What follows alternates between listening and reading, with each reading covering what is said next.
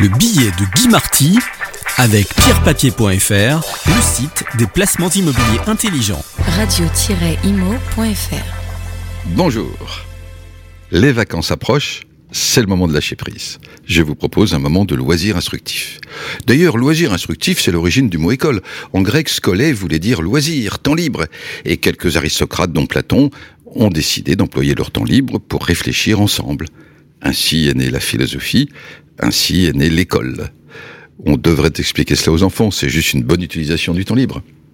Eh oui, les mots ont une aventure. Par exemple, cet été, nous souffrons de la canicule.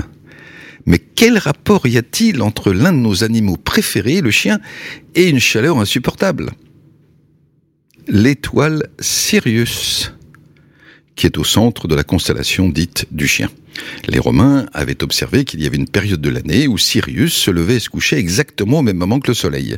Cette période, du 22 juillet au 23 août, la période la plus chaude de l'année, qu'ils ont appelée canicula, en référence à l'étoile de la constellation du chien.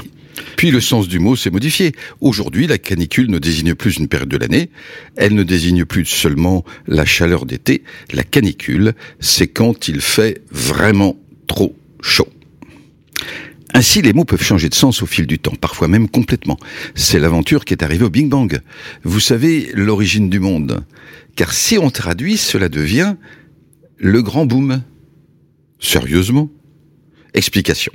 En 1927, un physicien belge, le chanoine Lemaître, a avancé l'idée d'un atome primitif qui aurait explosé et ainsi donné naissance à notre univers. L'expression théorie du grand boom a fait alors son apparition bah, pour s'en moquer. Mais voilà, physiciens et astrophysiciens ont suivi la piste. Et aujourd'hui, le Big Bang fait l'objet de nombreuses recherches. On s'interroge même pour savoir ce qui a bien pu se passer un millième de seconde avant le début de l'univers, avant le Big Bang. Une plaisanterie a donc donné son nom à cette chose très sérieuse. Mais dans les aventures des mots et des expressions, il y a parfois des accidents, ou au moins des imprévus.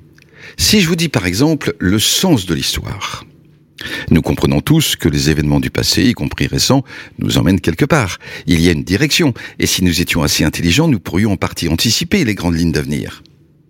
Mais voilà, le philosophe et écrivain Raymond Aron a voulu dénoncer une terrible erreur de jugement. Il a voulu expliquer qu'il y avait bien sûr des causes et des effets, mais que le destin n'était pas entièrement écrit, que pour l'essentiel, l'humanité inventait sa propre histoire au fur et à mesure. Et pour essayer de bien se faire comprendre, il a voulu frapper les esprits et il a eu cette formule merveilleuse. Il n'y a pas de sens de l'histoire. Et hop, l'expression sens de l'histoire était trop belle, c'est elle qui est restée. Catastrophe, exactement l'inverse de l'idée que Ramon Aron voulait exprimer.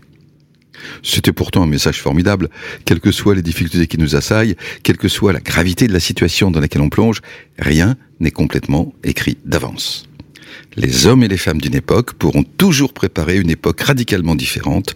À chaque instant, l'humanité conserve le droit et la capacité d'inventer son avenir. Il n'y a pas de sens de l'histoire. Voilà, j'espère que ces brèves anecdotes littéraires vous ont plu et je vous souhaite une très très belle journée et puis si vous êtes en vacances, eh bien je vous souhaite de très belles vacances. Le billet de Guy Marty avec pierrepapier.fr, le site des placements immobiliers intelligents.